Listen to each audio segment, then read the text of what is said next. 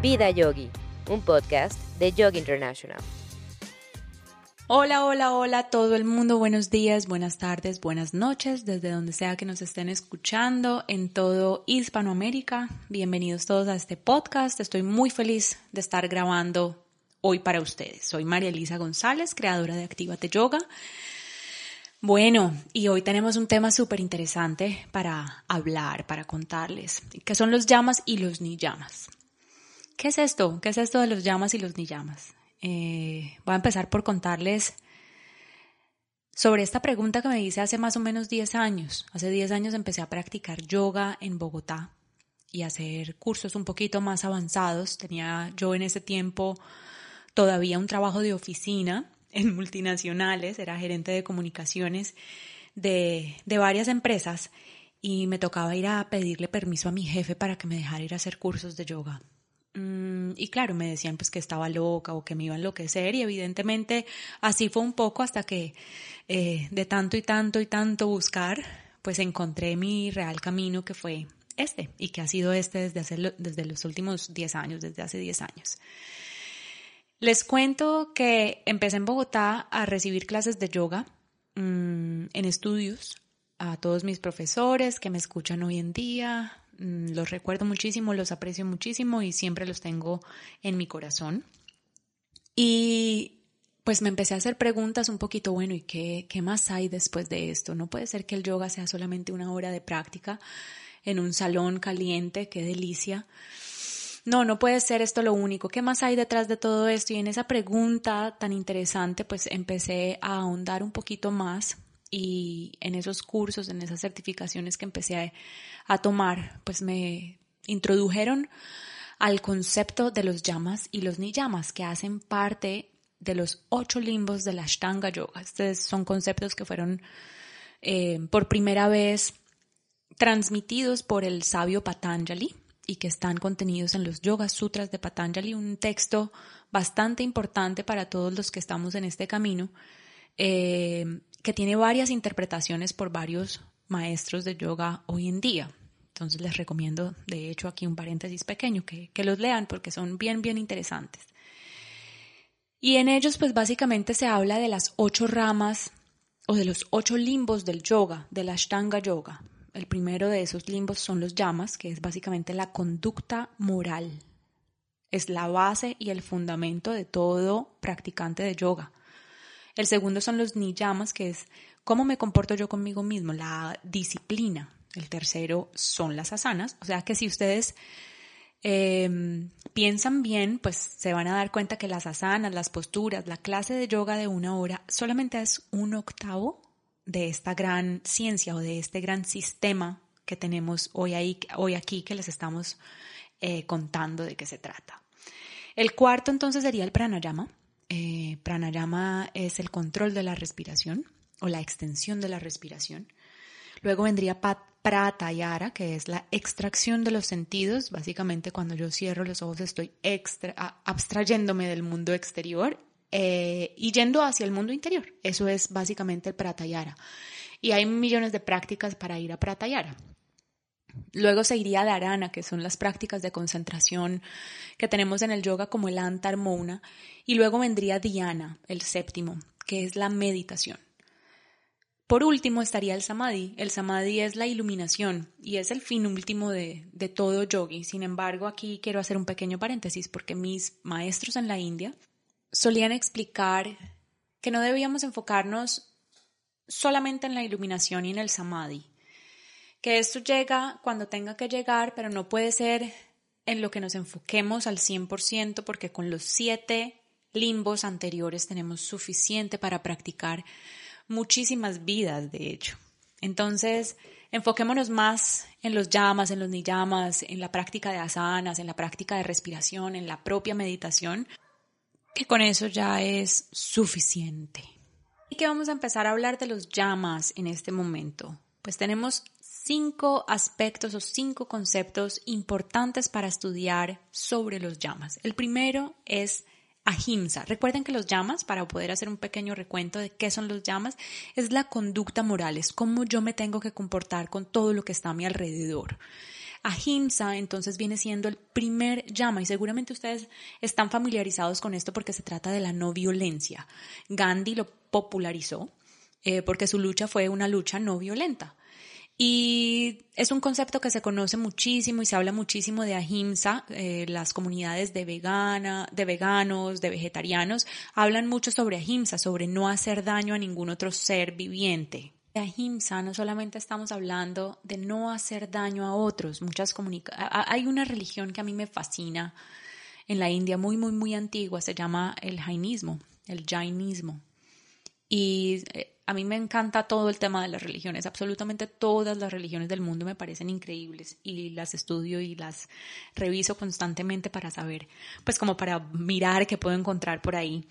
Y, y en el jainismo, bueno, es increíble porque ellos no solamente eh, hablan pues del veganismo como, como una práctica de no violencia, sino que por ejemplo tienen una escobita y ellos cada vez que van dando un paso hacia el frente en su caminar, pues eh, van barriendo el piso que van, a, que van a pisar, el suelo que van a pisar, para que mm, durante, durante cada pisada, durante cada paso, pues no haya ningún animal que, que, que sufra, digámoslo así. Recuerdo mucho también al Amazon Rinpoche, que es un, pues es un lama que está en Nepal a quien conozco porque tuve la oportunidad de, de, conocerlo cuando estuve en el monasterio, en Copan Monastery, en Nepal. Y en sus llantas, en las llantas de su vehículo, tiene unos mantras básicamente pidiendo perdón por cada una de las criaturas que en su inconsciencia eh, pues van, van sufriendo. ¿Listo? Es no solamente pensar en este momento de nuestra vida, en nuestro mundo occidental y en el 2020, en no hacerle daño a las personas que queremos y a los animales, sino que cada una de nuestras acciones tiene una consecuencia en el mundo. Básicamente, y pienso yo que en pandemia sí que nos hemos dado cuenta de cómo nuestra responsabilidad y nuestra conciencia hace la diferencia. Yo soy responsable no solamente de mí, sino de todas las personas que están a mi alrededor. Y eso definitivamente es amor cósmico. Entonces, cuando hablamos de ahimsa, no solamente hablamos de no violencia, hablamos de envolvernos en amor cósmico, en poder sentir amor por absolutamente todos los seres que están a mi alrededor, en reconocer que cada una de mis acciones puede traer un daño o una consecuencia al ambiente en el que vivo, que la ropa que me pongo, que inclusive lo que como, eh, el aire que respiro, las acciones sostenibles o no sostenibles que en este momento puedo tomar, pues van a afectar a todas las personas y a todo lo que está a mi alrededor.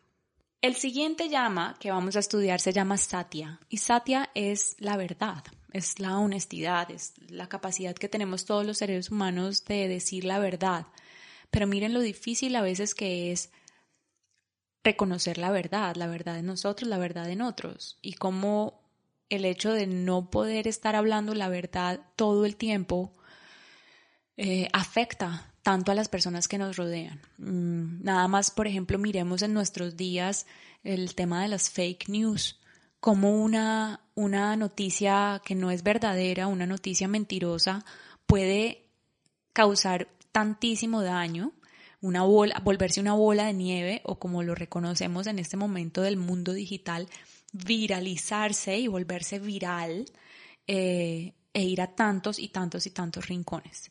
Entonces no es tan fácil el tema de la verdad. Así nosotros en este momento digamos, no, no, yo no le hago daño a nadie. Oh, no, no, no, yo no digo mentiras. Yo no soy una persona mentirosa. Miren todo lo que sucede. Eh, cuando nosotros, por ejemplo, recibimos en nuestras redes sociales una noticia. La creemos de una, vamos y la investigamos, reconocemos la fuente de donde sale, reconocemos la intención con la que esa noticia se hizo. Todas esas cositas van haciendo que nuestra verdad sea una verdad pues bastante mediocre y que realmente tengamos que esforzarnos el doble y sobre todo en nuestros días para hacer que Satya sea posible. Y evidentemente, pues... Hola, hola, hola, un, dos, tres, un, dos, tres. Y está planteado así, de esa forma, desde el principio eh, y escrito de esa manera. Pero no solamente se trata de la energía sexual, de controlar nuestra energía sexual y de tener una sola pareja y de no estar saltando por aquí y por allá con múltiples parejas. No solamente se trata de eso. En este momento de nuestros días, acuérdense, tenemos que tratar de, de buscar y de interpretar todo eso que nos ha sido dado, que nos ha sido mostrado por, por los gurús, por los sabios, y esa información que se nos entregó hace tantísimos años y ponerla en nuestros días para mirar qué tan posible es para nosotros realmente tener, pues ponerle solución a nuestros problemas, a los problemas de nuestro, de nuestro momento actual, del mundo en el que vivimos. Eh, y Brahmacharya, entonces en este momento yo pienso que se nos vuelve el gasto de energía innecesaria que tenemos todos los seres humanos. ¿Cómo nos estamos gastando la energía en este momento? Y yo estoy grabando este podcast, por ejemplo, y si tengo un segundito, pues voy a pensar que mi celular lo tengo al lado y que qué interesante revisar si tengo mensajes en mi cuenta de Instagram o si me han escrito en el WhatsApp o, o que si en el Facebook esto o en lo otro o que si tal famoso está creando un nuevo TikTok o si hay una nueva, un nuevo challenge en el cual yo pueda participar, etcétera, etcétera. Entonces, miren de qué manera estamos gastando nuestra energía. Pienso que en este caso, en este momento, en nuestros días, es súper importante revisar qué tanto le estamos entregando a las pantallas. De manera estamos, sí, entregados al placer, a la comodidad, a todo lo que nos aporta, pero en realidad también nos quita un montón. Asteya. Asteya es el cuarto llama. Asteya se trata o lo que busca que nosotros pensemos es en en, todo lo que tomamos que no nos corresponde. Hay una frase súper interesante que me repito y es nada es mío y nada me pertenece. Y eso me ayuda muchísimo a soltar, a fluir, a que cada vez que algo se va de mi vida, como es lo natural, lo normal, eh, pues no me duela y yo no sufra. Esto tiene que ver un poquito como con los kleshas, con el apego que nosotros generamos ante ciertas cosas que nos encantan. Es muy fácil generar apego a las cosas que nos gustan y obviamente aversión a todo lo que nos disgusta. Pero eh, este, este llama en general, Asteya, nos está hablando de todo lo que tomamos. Entonces, desde un lapicero que no es nuestro y que lo tomamos e inconscientemente nos lo llevamos. Ustedes saben lo que sucede con los bolígrafos, lapiceros, plumeros, no sé cómo más les digan en otros países de Latinoamérica pero ustedes me están entendiendo, lápiz, que se pierden con facilidad. Entonces es como si fueran a un hoyo negro y nunca vuelven a aparecer, nunca vuelven a, donde, a donde su dueño. Desde esa inconsciencia, cuando tomamos algo eh, que no nos corresponde y que no es nuestro, hasta lugares, energía y tiempo. Entonces, en ese caso, por ejemplo, la impuntualidad es asteya. Ahí estamos robando energía. Estamos robándole tiempo a una persona, estamos diciéndole, mm, lo tuyo es menos importante que lo mío. Yo soy más importante que tú, mi tiempo vale más que el tuyo. En ese caso, hasta ella nos deja a los latinoamericanos en general pues muy mal parados. Y sí que necesitamos reforzar ah, nuestra, nuestra búsqueda en ese aspecto, en el aspecto de poder mirar al otro eh, como un igual y reconocer que tiene tanto derecho como yo a todo lo que existe en el mundo. Y sigue a Parigraja, el último llama, y este último llama nos habla de la posesividad, como de esa necesidad que tenemos los seres humanos de guardar, de guardar, de guardar y de acumular.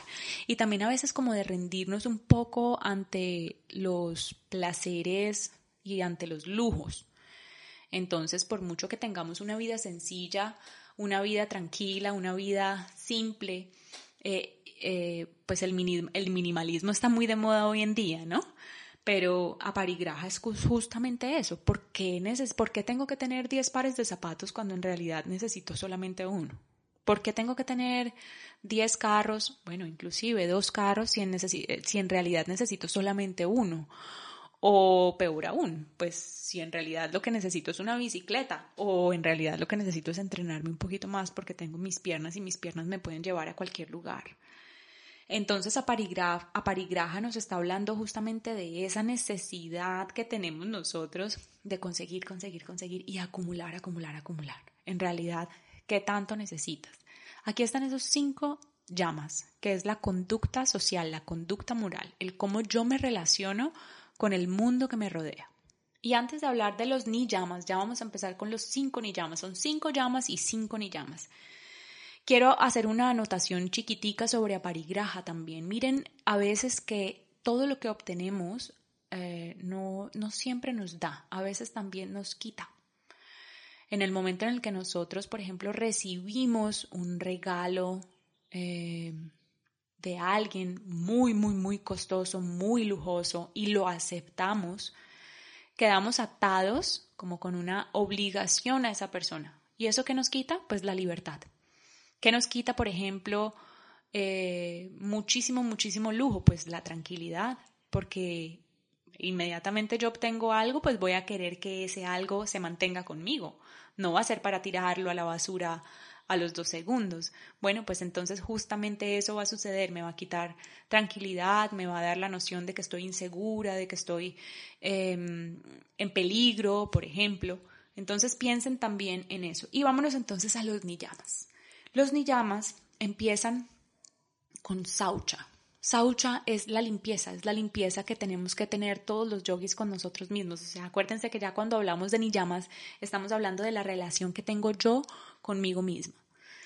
Y en ese sentido la limpieza es la primera de todas. Cómo yo me limpio. Y no solamente se habla de la higiene ni de la parte eh, física, aunque sí es súper importante porque miren todas las crillas que tienen los yogis como el neti, el yalaneti, el kunjal krilla, el eh, dauti krilla, bueno, todas estas crillas y técnicas de limpieza que tenemos y que nos ayudan a mantener nuestros em, espacios físicos de la manera más limpia posible.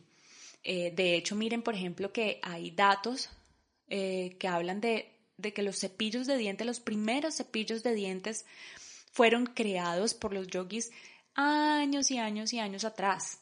Eh, y eran hechos como con unas, em, como con caña de azúcar, como con las cerdas de, la caña y se iban haciendo como los, los, los, palitos y con eso se limpiaban los dientes. Entonces sí habla de limpieza física, pero también habla de la pureza que necesitamos tratar de conservar mental y emocional. ¿Cómo puedo hacer yo para si me limpio a diario todos los días me baño y todos los días recibo agua para limpiar mi cuerpo, ¿cómo puedo hacer yo también para limpiar mis emociones? Para hacer que la rabia que sentí ayer ya no exista hoy, para que la tristeza que sentí eh, esta mañana no me acompañe durante todo el día, que pueda yo también limpiar mis emociones y que al mismo tiempo mis pensamientos se limpien constantemente. Imagínense que hay un, un estudio de no me acuerdo qué universidad eh, que dice que nosotros estamos repitiendo los mismos pensamientos, no los mismos, el 80% de los pensamientos que tenemos hoy son los mismos pensamientos que llevamos teniendo desde hace ocho años. Entonces, la cantidad de pensamientos que yo tenía hace ocho años, hoy los tengo todavía conmigo y hoy todavía me acompañan. Imagínense, no sé, hace ocho años todavía estaba en un lugar distinto, Em, no había hecho mi gran viaje a la India, ojalá pudiera yo después contarles sobre esta experiencia que tuve, que fue un año viajando con mi mochila al hombro. No tenía todavía pareja estable. O sea que realmente muchísimas cosas han cambiado, pero mis pensamientos siguen estando allá en el pasado. Y podemos hacer muchas cosas por limpiar nuestros pensamientos. De eso se trata Saucha. La pureza es la esencia del estado sádvico, del estado de paz, de neutralidad, de balance.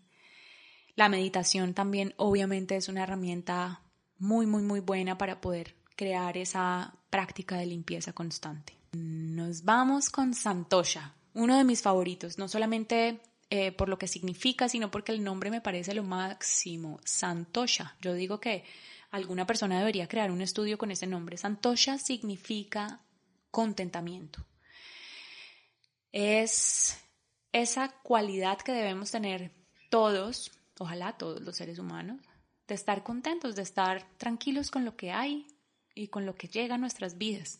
Mm, más allá de alegría o de felicidad como un estado, el, contentamiento o santosha lo que nos obliga básicamente es como agradecer todo lo que nos llega a la vida, que podamos sonreír inclusive en los momentos más duros y, entender que todo lo que llega a nosotros pues tiene una razón de ser. Agradecer por eso y, permanecer contentos. Sabemos que el mundo jamás será perfecto, que habrá dilemas, problemas, situaciones, crisis, cosas que no nos gustan, definitivamente todo eso estará ahí, es, parte de nuestra dimensión, es parte de nuestra realidad. Sin embargo, el yogi debe tratar de buscar la alegría y el contentamiento todo el tiempo. Eso es santosha. Y ahora vamos a ir a tapas. Tapas es austeridad. Y ya habíamos hablado un poquito sobre eh, poseer en los, en los llamas, pero ahora lo estamos hablando en los ni llamas. ¿Qué significa esto? Cuando hablamos de austeridad con nosotros mismos, podemos estar hablando de prácticas como el ayuno y de la capacidad que tenemos todos de mirar hacia afuera y decir, yo solamente necesito esto. ¿Qué necesitas en este momento? Es una gran pregunta, es una pregunta que se hace mucho mi esposo, que hace mucho mi esposo en sus clases de yoga al final en los Shavasanas y dice, realmente, ¿qué necesitas en este momento? Y cuando él hace esa pregunta, en realidad lo que único, único, único que necesitamos es aire. Aire para respirar. Entonces miren lo poco que necesitamos y todo lo que nos, de lo que nos hemos llenado. Entonces, esa acumulación y esa necesidad de tener tantas cosas a nuestro alrededor, realmente lo que nos ha vuelto es un poco, un poco débiles, un poco eh, dependientes también. Traer, traer conceptos de la ecología es súper necesario. Reusar, por ejemplo, reciclar, y sacar todas las cosas de nuestro closet, por ejemplo, y de nuestra casa que no utilizamos y ponerlas a rotar, ponerlas a que otras personas que sí las necesitan las utilicen. Todas esas son prácticas que entonces debemos empezar nosotros a tener de manera consciente, pensando en tapas y pensando en que tenemos también una situación que es el cambio climático eh, y la, la, responsabilidad que tenemos con nuestra, con nuestra madre tierra, con, con, con la Pachamama que está definitivamente sufriendo a causa de nuestro despilfarro. Justamente aquí viene la última. Ah, no, perdón, perdón. Antes, antes de la última tenemos a Swadaya. Swadaya nos habla de el estudio de nosotros mismos. Entonces, claro que tiene que ver con, con lo que les hablaba antes y es cómo nos podemos nosotros mirar a nosotros mismos, ver qué prácticas estamos realmente ejecutando en nuestras vidas, eh, cuáles de ellas están sirviendo al, al universo, al mundo, y poder mirar hacia adentro constantemente, decirse a uno mismo, ok, no, no necesariamente tengo que ir a terapia, aunque yo recomiendo la terapia psicológica, wow, eh, muchísimo, porque realmente es un descubrimiento de, de, uno mismo gigantesco. A todos mis, mis terapeutas también les mando un abrazo gigantesco. Y, y de verdad que Swadaya lo que nos pide es eso, que nos estemos examinando constantemente a nosotros mismos, que no nos creamos la película de que porque practicamos yoga entonces ya estamos del otro lado, o que porque hicimos una terapia u otra, o estuvimos en una sesión de constelaciones familiares, o hicimos biodescodificación, o estamos en, en tal o cual asunto, pues entonces ya estamos hechos y ya llegamos a la quinta dimensión y todo está fantástico y ya mejor dicho estoy del otro lado y que nadie me toque porque ya me desvanecí, es más, levité. No, se trata de que nos estemos mirando y cuestionando todo el tiempo en qué estoy fallando, eh, en dónde no estoy haciendo bien la tarea, cuáles de esos llamas y esos ni llamas me están haciendo realmente falta. ¿Por qué me cuesta tanto trabajo pues no hacer daño a otros seres humanos, ¿por qué me cuesta tanto trabajo pues, hacerme, no hacerme daño a mí misma? ¿O qué es lo que está pasando con mi propia práctica de meditación? ¿Por qué me cuesta tanto trabajo mirarme, mirar hacia adentro? Eso es Swadaya, el cuarto niyama. Y el quinto y último niyama, para completar cinco y cinco, cinco niyamas y cinco llamas y cinco niyamas, se llama Ishwara Pranidhana. Ishvara Pranidhana nos habla, tal vez es uno de los más complicados para algunos de nosotros, y es confiar, es surrender.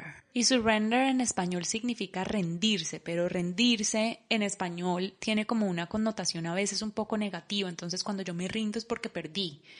Y en realidad cuando hablamos de, de, surrender, de rendirse, lo que estamos tratando de, de expresar es esa esa capacidad que tenemos nosotros de dejar ir, de soltar, de confiar, de confiar en que todo está bien, que todo sucede por una razón específica, en que todas las situaciones de mi vida están ahí como un aprendizaje para mí, en agradecer por todo lo que llega, en agradecer por todo lo que se va, en realmente envolverme en esa en ese amor cósmico que hablábamos al principio cuando hablábamos de, de la himsa y es todo a mi alrededor en realidad me está amando profundamente y yo debo devolver ese amor profundo hacia todo lo que está afuera. Pues aquí es aquí donde los llamas y los ni llamas se convierten en ese trabajo duro, diario. Bueno, no tiene que ser duro, puede ser muy fácil, pero sí tiene que ser constante, sí tiene que ser disciplinado, sí tiene que ser a diario.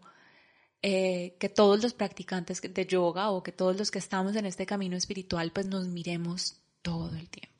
Porque nada, nada hacemos yendo a practicar yoga, al estudio de yoga o aquí enfrente de la pantalla con mi profe, con mi maestro, que me encanta, me fascina y estoy una hora súper conectado. Si las 23 horas del día estoy supremamente desconectado, estoy haciéndole daño a los demás, estoy en el taco, en el trancón, en el en el, en el tráfico, afuera en la calle, pitando, gritándole a las personas que están afuera, ah, no, de nada nos sirve el yoga si no, si no lo ponemos en práctica por fuera del tapete. Así que, mis queridos, muchísimas gracias por haber estado conectados conmigo en estos 26 minutos. Muchísimas gracias a Yoga Internacional por esta oportunidad que me han dado de hablarle a los oyentes de este podcast. Espero que no sea la última vez, espero que podamos tener muchísimos temas de los cuales hablar. Eh, y bueno, les mando muchísimos besos y abrazos virtuales a cada uno de ustedes. Mi nombre es María Elisa González y fue un gusto estar aquí. Chao, chao. Gracias por escuchar un episodio más de Vida Yogi, un podcast de Yoga International.